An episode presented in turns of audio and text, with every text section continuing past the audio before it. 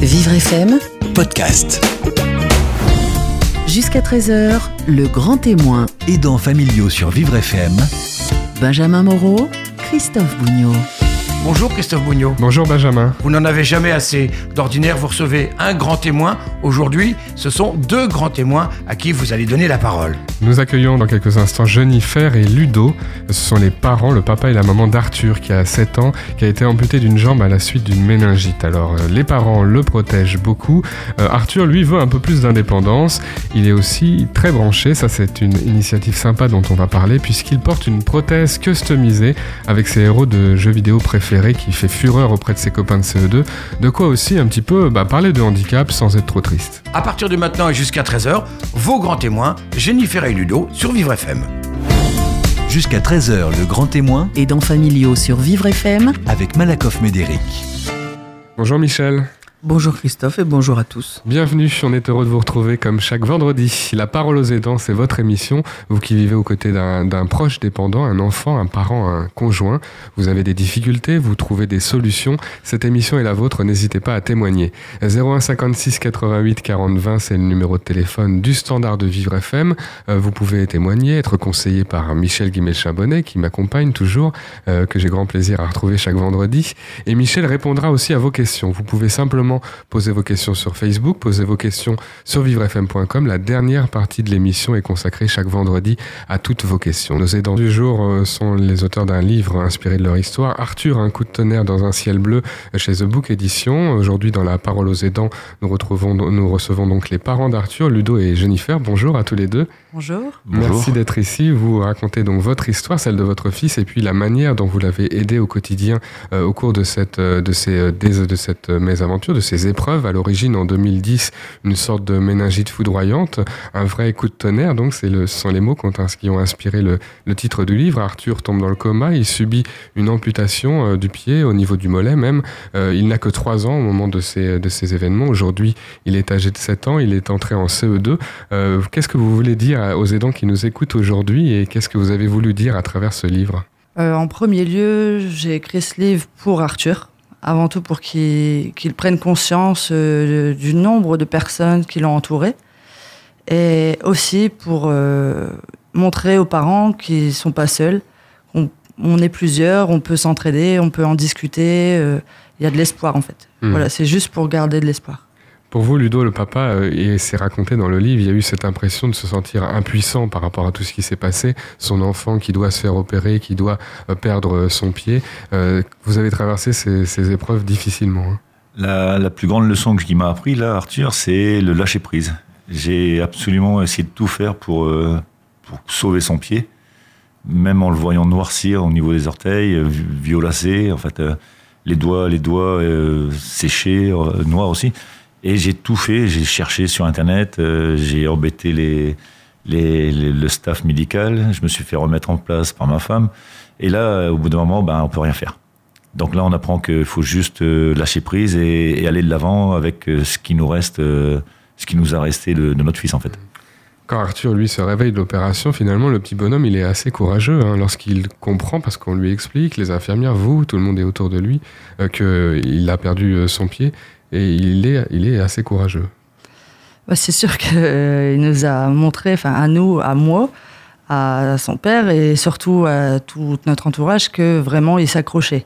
En fait, il s'est accroché euh, jusqu'au bout et dès qu'il a découvert par exemple ses doigts, euh, on s'attendait à des pleurs, à des cris et non, il a regardé bêtement ses doigts, il nous a regardé, il a regardé euh, le personnel médical qui était là et il nous a dit "Oh, j'ai des bébés doigts." Voilà, c'est la première chose qui est sortie et on a trouvé ça excellent, il a souri et il est passé à autre chose. Michel Guimet-Chabonnet, voilà, c'est quand même impressionnant, les, Oui. les ressources de ce Oui, petit garçon. Oui, tout à fait. Et euh, je me mets à la place, bien sûr, de son papa et de, sa maman qui ont traversé tout ça et qui euh, se disent euh, on n'a rien pu faire, on n'a rien pu faire pour éviter l'inévitable. C'est du temps réel, c'est-à-dire qu'au fur et à mesure, on essaie de résister, on essaie de se renseigner, on regarde sur Internet, on Ah lutte avec les médecins pour avoir un bon dialogue, parce que ça, on le conseille quand même. Mais comment on réagit par rapport à ces événements au jour le jour? Mais je pense que, comme nous le disent le- ces, ces deux jeunes parents, euh, on réagit en fonction de la façon dont l'enfant réagit. Vous avez dit, il a regardé sa main et il est passé à autre chose. C'est ça. Voilà. Et donc, il faut suivre l'enfant, rester au même niveau que lui.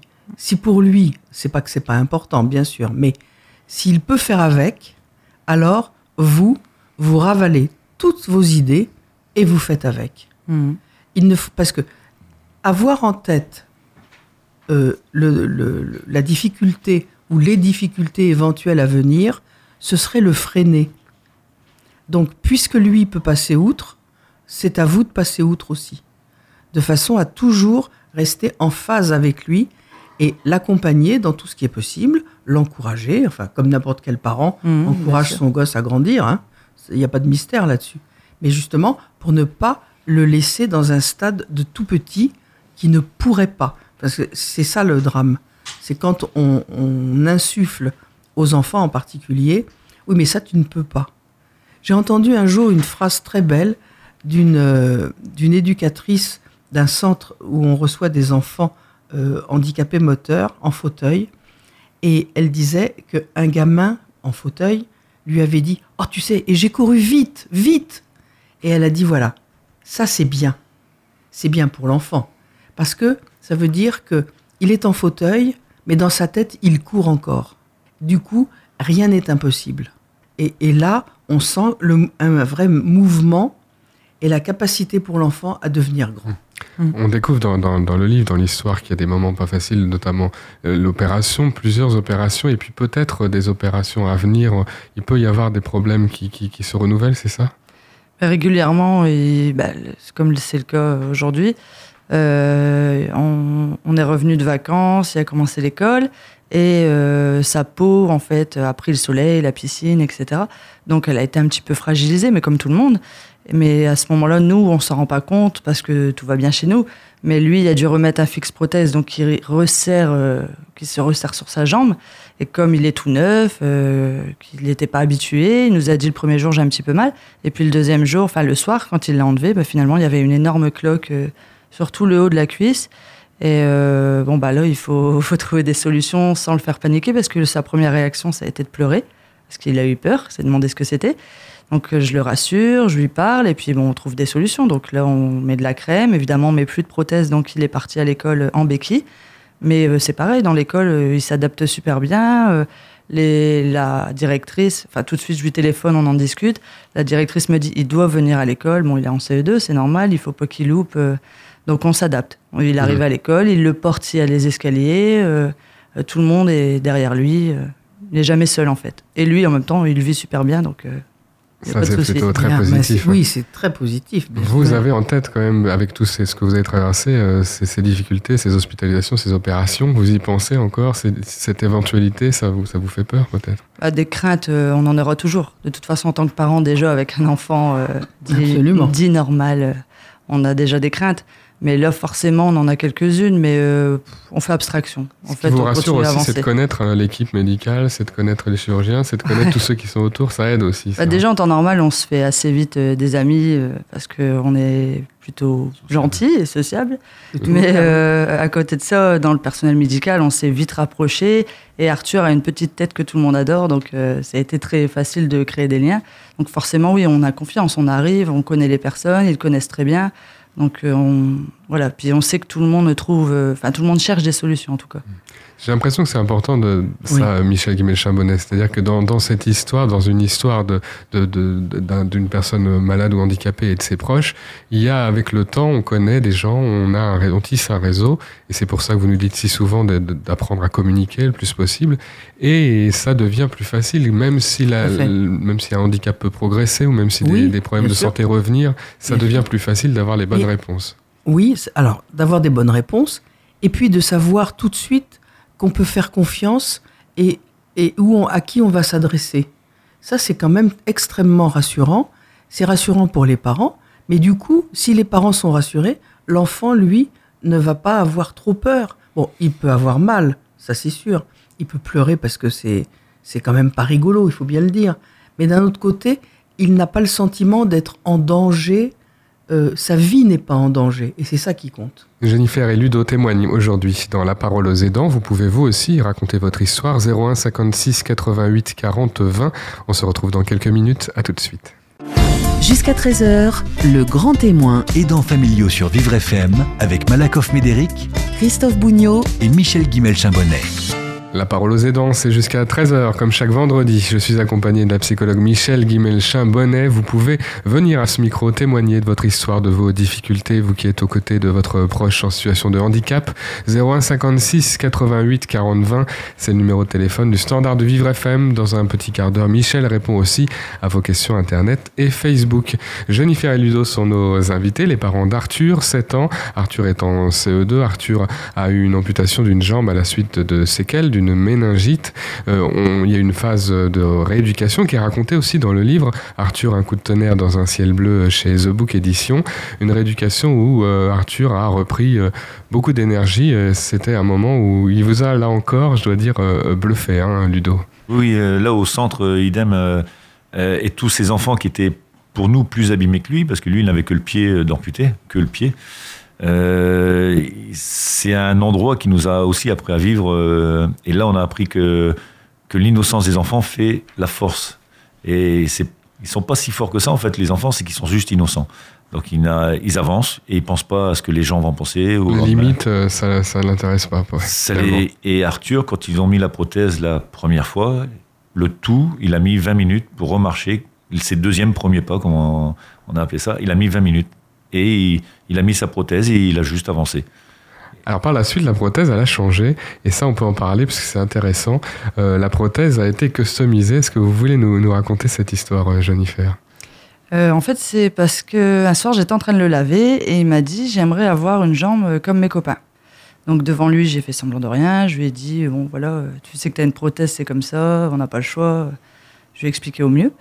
Et ensuite, par contre, j'en ai parlé avec mon mari. Enfin, voilà, j'étais vraiment pas bien euh, à cause de ça. Je voulais trouver une solution. Donc, j'en ai parlé au prothésiste et lui, il m'a dit bah, Ça tombe bien, je, viens juste de. de je, viens d'entendre parler d'un jeune qui a mis en place euh, une société et en fait, il customise les prothèses. Donc, il m'a dit je vais te chercher le numéro, tout ça. Donc je suis rentrée chez moi. En fait, je n'ai pas laissé le temps. J'étais trop euh, pressée. Donc j'ai cherché sur Internet, je l'ai trouvé. Donc je l'ai appelé. C'est c'est- Simon Collin et la Simon. société c'est You Exist aujourd'hui, U-Exist. Voilà, c'est ça. Il customise les prothèses et c'est absolument incroyable. Comment il a procédé avec vous et avec Arthur? Et en fait, je l'ai appelé. Euh, déjà, ça a accroché tout de suite parce que c'est vraiment un gars euh, humain. Il est vraiment euh, au top. Il m'a dit je vais rencontrer Arthur, on va discuter. Euh, ils se sont vus, ils ont échangé un peu quelques idées. Arthur euh, avait des idées bien précises. Il voulait un dessin animé. Enfin, il voulait soit un dessin animé, soit un jeu vidéo. Bref, il était dans son petit truc. Et de là, euh, Simon, avec son équipe, a commencé à faire un dessin, etc., euh, à faire des recherches. Et donc, il a eu sa toute première euh, prothèse customisée. Et là, il était heureux, vraiment heureux. Ça a changé quoi le fait d'avoir une prothèse plus belle que la moyenne? Ah, mais ce qui était vraiment impressionnant, c'est que c'est les autres enfants qui venaient vers lui en disant euh, limite, j'aimerais bien qu'on me coupe la jambe pour avoir une prothèse. On a eu Oui. des, des parents qui sont venus nous voir. euh, euh, je suis désolé de te le dire, mais mon fils, il voudrait une prothèse comme ton fils. Et je lui ai dit que non, c'est mieux d'avoir ses deux jambes. Il dit oui, t'as raison. Nous aussi, on aimerait bien qu'il ait ses deux jambes. Quoi. Et non, il vit très très bien. euh, du coup, il le montre à tout le monde. Et puis, euh, tous les six mois à peu près, il change de dessin. Donc, c'est. C'est important de dire que c'est pas juste un, un dessin, c'est pas juste un tatouage d'ailleurs, parce que vous aussi vous avez des, des tatouages, euh, c'est une expression, mais c'est aussi une un, façon de, se- de montrer quelque chose de positif. En fait, une prothèse sera jamais un vrai membre. Donc euh, l'amputé le sait. Bon, le Arthur est trop petit, mais ça fait un trait d'union entre les valides et les non valides, parce que ça attire. C'est plus une œuvre d'art, donc ça attire. euh, au lieu de regarder avec euh, sans, enfin, regarder euh, de, de- du coin de l'œil l'amputé. ah, Qu'est-ce que c'est C'est une prothèse. Là, non, ils vont vers lui. Ah, c'est quoi? C'est des dessins entre Mhm. petits déjà. c'est encore plus facile. C'est des petits, c'est des dessins de, de dessins animés ou de jeux vidéo. Donc ils sont tout de suite intrigués et, et ils veulent la même. Et à l'avenir, ça va devenir, je pense, de plus en plus bluffant avec les nouvelles techniques et, les nouvelles technologies. Michel Guimel-Chambonnet, c'est vraiment le, le thème du jour, hein, donner confiance à son enfant. Tout à fait. Comment on fait pour transmettre ça Comment on fait pour... Alors, il ne s'agit pas de dire que le handicap, c'est la belle vie, évidemment, il y a des difficultés. Mais euh, on peut trouver des moyens, comme ces euh, prothèses customisées, Oui. pour que ça, ça, ça déplace un petit peu le, le sujet et la difficulté. Oui, et surtout, euh, je trouve que ce qui est intéressant, c'est ce que vous venez de nous dire, c'est que le- l'entourage ne regardera pas euh, l'enfant porteur de prothèse avec pitié, parce que ça c'est horrible, mais au contraire, avec curiosité, mais une bonne curiosité. Tiens, c'est joli ta, ta jambe, bon, on voit bien que c'est une prothèse, mais elle est jolie, euh, qu'est-ce que qu'est-ce que ça représente, qu'est-ce que c'est pour toi? euh, et puis c'est c'est une façon d'entrer en, en contact et de pouvoir discuter. Et ça, c'est intéressant. Et c'est là où effectivement la personne handicapée retrouve sa place qu'elle n'aurait jamais dû quitter de personne ordinaire. Vous dites dans le livre que vous avez quand même tendance à surveiller beaucoup votre enfant, à avoir peur qu'il tombe, par exemple. Euh, c'est irrésistible, ça. hein. Il, il s'agit de faire attention. Quoi. On y pense, on pense à tout ce qui peut arriver. En plus, moi, c'est mon premier enfant, donc forcément, j'ai tendance à être autour de lui, mais ça, je pense comme tous les parents avec, leur, euh, avec leurs enfants.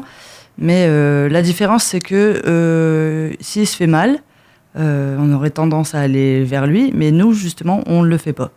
C'est-à-dire que euh, on recule un petit peu, on attend de voir si vraiment c'est grave, pas grave, etc. Mais on ne veut pas se précipiter sur lui parce qu'on veut lui laisser euh, la chance de se débrouiller seul.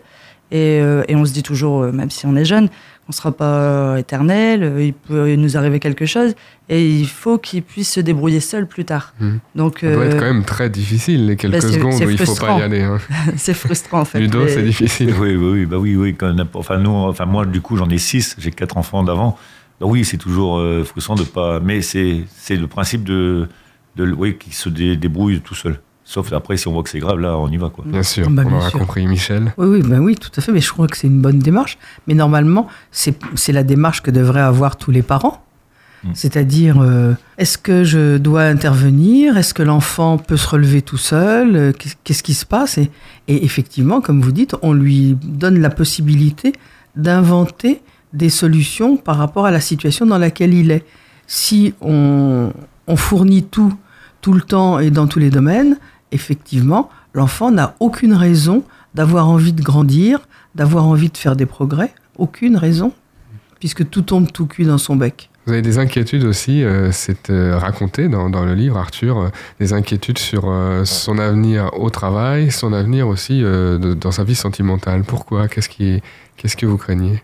Bah, ça, c'était encore une fois, comme j'avais dit, avant, euh, et puis donc d'être dans le milieu du handicap, on rencontre forcément.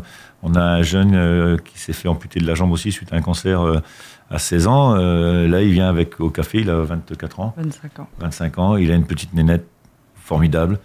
Et comme il dit, euh, si on peut se permettre, euh, ça évite les ça évite les pabèches, on va dire, pour être Oui. poli. Parce que là, c'est des. Maintenant, on sait qu'Arthur, il va attirer des, des jeunes filles qui vont être intéressées par lui et non par son apparence, quoi. Hmm? Donc par sa personnalité. Bien sûr. Et il développe une personnalité parce que pour moi, les. Ah, Il pourrait, hommes- il pourrait quand même être attiré par son apparence. euh. Oui, oui. Il est beau, oui, mon non, fils. mais euh, plus il est beau, oui. Il est beau. Mais je pense que le- le- le- le- les handicapés, en fait, c'est pas ceux qui ont un handicap. Je pense que c'est nous, les valides, qui nous, nous, nous handicapons par rapport à la vie. euh, on s- on- on n'arrive pas à faire des choses alors qu'on peut tout faire, quoi. Et là, vous rencontrez ce jeune homme et qui, qui a une vie euh, sentimentale et vous vous dites, euh, ça, ça c'est possible, il n'y a pas de souci, il n'y a pas de problème. sentimentale et sportive. En Oui. fait, euh, ça, c'est quelque chose qui m'a particulièrement choqué. Euh, évidemment, avant, c'est pas que je voulais pas fréquenter d'handicapés, mais c'est que j'en avais pas forcément dans mon entourage. Là, je suis amenée à en voir euh, souvent, euh, de toutes sortes. Et justement, c'est ça qui est top parce que euh, on rencontre que des gens hyper intéressants et euh, volontaires et qui se sont mis dans le sport souvent. Et en fait, on se rend compte que nous, alors euh, qu'on est censé euh, pouvoir tout faire, euh, on se pose des limites à tout. On n'est pas très courageux finalement. On fait pas forcément beaucoup de sport, beaucoup de choses. Et eux, ils se dépassent tout le temps. Ils sont tout le temps en train de faire des choses comme le, le garçon dont mon mari parle. C'est euh, c'est un garçon qui fait du ski, qui a essayé une lame, qui fait des tas de choses. Et on rencontre tout le temps des gens comme ça qui veulent se surpasser.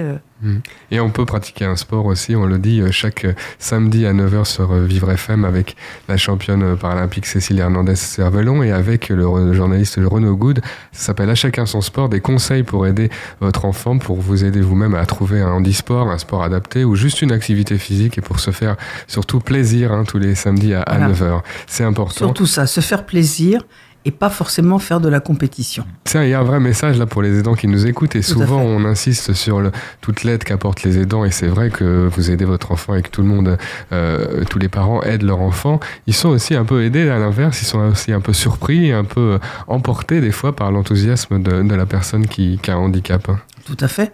Et c'est vrai que parfois, ce sont les enfants qui tirent leurs parents et qui les font bouger, bien sûr. Ça, c'est très intéressant de ce point de vue-là. Des leçons de vie, ouais. Oui, oui, bien sûr. C'est un conseil qu'on peut donner aussi peut-être aux, aux parents de- d'écouter euh, un peu plus, de donner un Oui. peu plus la, la parole, de, d'impliquer dans confiance. les choix le- oui. leur enfant. Et d'avoir. Ah oui, de toute façon. Alors là, enfant valide, enfant handicapé, peu importe. Bien sûr, on doit toujours impliquer son enfant dans les choix. Bah, C'est la moindre des choses. Mhm. Bon. Mais sûr. en plus, il faut faire confiance aux enfants. Il faut leur donner des possibilités en étant présent, en les accompagnant et en disant si ça ne marche pas le premier coup, ça n'a aucune importance. On essaye une autre fois, ou on attend, ou on voit si c'est si c'est un meilleur moment, etc. Mais on ne, on ne fait rien en disant c'est comme ça, c'est pour toujours, c'est définitif. On aide, on propose. L'enfant prendra. Arthur, c'est le titre du livre aux éditions euh, The Book Édition. Et puis Arthur, un coup de tonnerre dans un ciel bleu, ça c'est le titre de la page Facebook. hein. Voilà. On peut vous rejoindre si vous le souhaitez. On mettra le lien sur vivrefm.com et on peut échanger parce que c'est vraiment bien de rencontrer d'autres parents qui sont dans la même situation. Euh, C'est c'est ce, qui, c'est ce qui vous arrive parfois. Oui, et ça fait du bien. Enfin, rarement des parents qui ont eu euh, un enfant qui ont eu cette maladie-là parce que c'est une maladie euh, extrêmement rare, mais qui voilà, qui ont- sont passés par d'autres choses. Mais ça fait du bien de parler avec d'autres parents qui nous comprennent. On remercie Jennifer et Ludo d'avoir été avec nous aujourd'hui dans l'émission. Merci, Merci. à tous les deux. Merci à vous, Et on salue Arthur. bien sûr. Et dans quelques instants, Michel Guimet-Chambonnet répond aux questions Internet et Facebook que vous lui avez envoyées. À tout de suite. Vous écoutez Le Grand Témoin, Aidants familiaux jusqu'à 13h sur Vivre FM Christophe Bougnot et Michel Guimel-Chambonnet. La parole aux aidants, c'est la dernière partie de l'émission. Michel Guimel-Chambonnet, la psychologue, répond à vos questions. Vous pouvez les lui poser sur vivrefm.com, également sur la page Facebook de Vivre FM en envoyant directement vos messages. Zoé nous écrit de Paris, 18e arrondissement. Ma mère est en fauteuil roulant depuis ma naissance à la suite d'une complication de grossesse. Il m'arrive donc de culpabiliser sur ma naissance, de rester souvent le soir pour l'aider. Elle me dit de sortir, de m'amuser avec mes copines. Je me demande si je peux me permettre cela, sachant que son état de santé se dégrade. Bien sûr qu'elle peut se permettre de sortir. Je dirais même, elle doit se permettre de sortir. Euh, elle n'est en rien responsable de ce qui est arrivé à sa mère, même si euh, le, handicap de sa mère provient de, sa grossesse ou de son accouchement d'ailleurs. Mais ça, ça n'est pas. Elles ne sont liées que comme mère et fille, pas comme auteur de, du handicap. Donc, euh, elle peut sortir, elle doit sortir. Euh, La vie de sa mère, c'est la vie de sa mère, et sa vie à elle, c'est une autre vie. Et il faut qu'elle la vive, parce que sinon, personne ne pourra le faire à sa place. Oui. Bon, alors maintenant, qu'elle soit préoccupée par le, le fait que l'état de santé de sa mère se dégrade, je dirais que ça, c'est quelque chose qui concerne absolument tous les enfants, puisque au fur et à mesure que nos parents vieillissent, euh, et qu'éventuellement ils ont une maladie ou, ou que des, des difficultés apparaissent, euh, effectivement, on est, euh, on est, comment dire, pris par, par ces difficultés, on est soucieux, mais, mais elle ne devrait pas être plus soucieuse que n'importe quel enfant vis-à-vis de ses parents. Le fait de ne pas pouvoir sortir, euh, s'amuser entre amis, là, c'est aussi un peu un révélateur. Peut-être qu'il y a des, des choses à mettre en place euh, Alors, autour de sa maman. bien sûr, il est tout à fait possible de, de voir ce qui est, ce qui est faisable euh, pour que euh, cette maman ne reste pas trop seule. Peut-être qu'il y a d'autres enfants dans la famille, peut-être qu'il y a euh, un papa, peut-être qu'il y a des amis ou des voisins proches. Donc, effectivement, il n'est pas question de laisser sa mère dans un fauteuil seule et sans que toute la sécurité soit assurée, mais à partir du moment où tout est en ordre, tout est en place, bien sûr, cette jeune fille peut sortir. Posez vos questions et bénéficiez des conseils positifs de Michel sur vivrefm.com pour vos questions. Christophe nous écrit de Bagneux. La MDPH, euh, la maison départementale des personnes handicapées, n'a pas retenu notre demande de transport à l'école pour notre fils euh, autiste. Le mardi, euh, il est scolarisé uniquement le mardi. Elle l'a pas accepté parce que nous avons une voiture. Mais je travaille, moi. Pourquoi sont-ils si insensibles à nos situations quotidiennes et est-ce trop tard pour changer les choses dans le dossier et dans la décision? Alors, il est peut-être trop tard pour changer le dossier s'il est déjà parti. Par contre, il faut faire un recours et il faut faire autant de recours qu'il sera possible parce qu'il est absolument inadmissible que le père soit obligé de faire le taxi pour son enfant alors qu'il existe des systèmes de prise en charge de transport pour les enfants en difficulté. Déjà, il faut faire remarquer à la MDPH que un enfant scolarisé une seule journée par semaine, c'est vraiment pas beaucoup. C'est pas comme ça qu'on va assurer son Il y avenir. a beaucoup d'enfants sans solution, Voilà. notamment autour Donc, de l'autisme. Effectivement, déjà ça c'est inadmissible, mais en plus qu'on ne puisse pas les aider à ce que l'enfant se rende à l'école, c'est encore plus inadmissible. Donc il ne faut pas hésiter, il faut demander un rendez-vous avec la direction de la MDPH, il faut faire des recours, tous les recours possibles. Il faut que le médecin qui s'occupe de l'enfant fasse aussi une demande en disant qu'il est important que cet enfant puisse se rendre à l'école, et il faut, il faut pas lâcher. C'est terrible, quoi, mais il faut Michel, pas lâcher. Faire un recours, euh, qu'est-ce qu'il faut faire là Ah, il y a une procédure. Il y a une procédure de recours. Quand on reçoit un document de la MDPH, quand on reçoit une notification, il y a avec une autre feuille qui dit si vous n'êtes pas d'accord avec cette décision, vous pouvez demander, vous pouvez faire un recours et vous vous adressez dans tel et tel euh, terme à tel organisme. Donc il faut le faire. Avec des courriers, avec des justifications, oui, le médecin, tous tout ceux à qui fait. peuvent intervenir. tous les documents L'école possibles. aussi, hein, qui peut être L'école, bien sûr, qui- dans cette Bien situation. sûr, tout à fait. Et il faut absolument faire des recours tant, tant qu'on n'a pas euh, gain de cause, parce qu'il n'est pas normal. Enfin, il n'est pas normal qu'un enfant ne puisse pas aller à l'école, et s'il peut pas y aller tout seul, il faut que quelqu'un l'accompagne. Mais un professionnel fait pour ça. Les questions des aidants familiaux, vos questions sur la page Facebook de Vivre FM en envoyant un message. Xavier nous écrit du 13e arrondissement de Paris. Ma femme et ma fille sont atteintes de la même maladie génétique qui provoque une dégénérescence musculaire. Depuis six mois, le sujet est devenu tabou à la maison parce que ma femme, qui est déjà en fauteuil, euh, souhaite ne pas faire peur à notre fille. Je dois dire que je suis très mal à l'aise avec cette situation et en plus j'ai l'impression d'être inutile de ne pas pouvoir aider. Faire? Convaincre son épouse de parler avec euh, leur enfant. Euh, si la maladie existe aussi pour l'enfant, il faut qu'elle le sache à l'avance de façon à s'y préparer et de façon à voir euh, ce qui sera possible pour elle pour pouvoir continuer à fonctionner aussi normalement que possible, même si l'atteinte musculaire devient plus importante. Donc, l'effet de surprise, c'est toujours quelque chose de difficile à vivre et toutes les décisions qui sont prises en urgence sont toujours beaucoup plus dommageables que les décisions qu'on prend en ayant réfléchi, en ayant parlé, en ayant pris des renseignements.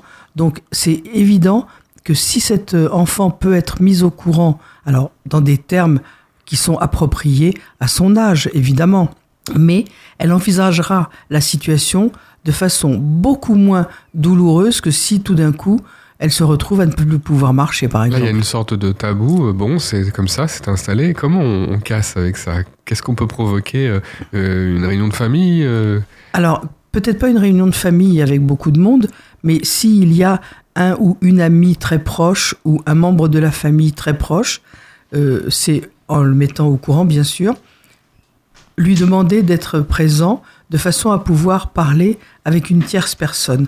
Parce que ça permet souvent d'aplanir la difficulté d'aborder un sujet difficile brutalement. Vos questions euh, des dents familiaux sur vivrefm.com. Alice nous écrit de Suresnes. La crèche a accepté ma fille euh, qui est tétraplégique à la rentrée, mais maintenant le personnel la refuse. Parce qu'ils ont peur et parce qu'ils disent qu'il manque de formation. En ont-ils le droit? Et y a-t-il aussi des crèches plus adaptées à Paris ou autour de Paris? Oui, il existe des crèches. Malheureusement, je n'ai pas en tête euh, toutes les adresses, mais on pourra en tout cas euh, les mettre sur le site de la radio. Oui, il existe des crèches qui acceptent des enfants en difficulté. L'association Envoludia, par exemple, qui propose, euh, qui gère euh, plusieurs crèches avec des places adaptées. Il y a certainement d'autres structures, bien Oui, sûr. il existe Et on peut peut-être Oui. euh, se renseigner auprès de la mairie aussi. Tout Et- à fait. Et, et de toute façon, on peut essayer de, oui, de donner des indications. Alors, il y a cet aspect-là. L'autre aspect, euh, si la directrice de l'établissement a accepté de prendre un enfant handicapé, normalement, elle devrait aider euh, et soutenir son personnel pour que le travail puisse se faire avec ce personnel. Alors, les puéricultrices et les auxiliaires de puéricultrices ne sont pas formés. Un petit peu quand même, parce que ça fait partie de leurs études. Donc on ne peut pas dire qu'elles ne sont pas du tout formées. Ça, c'est une première chose. Et d'autre part, elles peuvent se renseigner. d'autre part, elles peuvent aussi, et ça, ce serait un plus pour tout l'ensemble de la crèche, elles peuvent aussi demander qu'au moins une d'entre elles fasse une formation. Et puis, elles peuvent aussi dire aux parents, est-ce que vous voulez bien qu'on vous, une de nous ou un de nous va vous accompagner à la prochaine visite médicale pour qu'on puisse parler aussi avec le médecin? Poser des questions. Mais- et bien sûr. On peut avoir peur de faire mal à un enfant, on peut avoir des craintes Mais comme ça. alors, à ce moment-là, on peut avoir peur de faire mal à n'importe quel enfant, handicap ou pas handicap. Mhm. La première fois où vous changez votre bébé, euh, bon, personnellement, on a mis cinq couches en un quart d'heure. Parce que parce qu'on savait pas les mettre et que ça ne tenait pas. Voilà, c'est tout. Il y a un apprentissage. Mais donc, ça, c'est pas une question de handicap. Il faut apprendre, il faut parler. Et quand la puéricultrice vous montre et qu'elle vous dit, ben voilà, on fait comme ça, et ben c'est vrai, la couche, elle tient. Mhm. Voilà, c'est tout. Il, il faut aussi oser demander. Peut-être que les parents de cette petite euh, fille peuvent dire aux puéricultrices, si vous voulez, on peut passer quelques moments avec vous et, vous dire bah, comment, comment on peut faire pour que ce soit au plus près des besoins de l'enfant et le moins angoissant pour vous. Question des aidants familiaux sur vivrefm.com, toutes vos questions. Fernand nous écrit de Saint-Denis. J'ai fait beaucoup de soins à ma femme parce qu'elle euh, n'aime pas les infirmières qu'elle voit. Elle les voit comme des étrangères à la maison, justement. Le problème, c'est que nous parlons tout le temps de maladies, euh, d'urine, euh, de ces choses-là, et que même nous ne faisons plus très souvent l'amour. À 60 ans, je dois dire que c'est dur à accepter, même si je n'ose pas tellement lui en parler. Que faire? Eh bien, prendre son courage à deux mains et lui en parler quand même. C'est vrai que les infirmiers euh, sont des étrangers par rapport euh, aux conjoints, euh, ou infirmières, c'est vrai. Mais en même temps, ça n'est pas vraiment le rôle du conjoint euh, que de faire des soins d'hygiène à son épouse. C'est un travail de professionnel d'abord. Il y a des choses qu'il faut savoir pour le faire bien. Et on ne peut pas remplacer un professionnel quand on l'est pas. C'est aussi, et ça montre bien la limite euh, du soin qu'on apporte, c'est aussi un anti-glamour, on va dire. Euh, quand vous avez euh, torché votre conjoint, eh ben vous n'avez peut-être pas forcément envie de lui faire des câlins. Et ça, c'est peut-être un peu dommage. Alors, c'est vrai, c'est pas très drôle d'avoir une toilette faite par quelqu'un qu'on considère comme un étranger. Mais avant de le considérer comme étranger, il faut le considérer comme un vrai professionnel qui, qui va savoir faire les choses. Et réserver l'intimité et, et les choses euh, amoureuses avec le, le compagnon. Mhm. Fernand, donc, il peut lui en parler à Mais je sa crois qu'il faut qu'il essaye de. Bien sûr, il faut qu'il essaye d'en parler. Et, et surtout, il il faut qu'il essaye de, de sortir du pipi caca euh, qui le- qui l'encombre.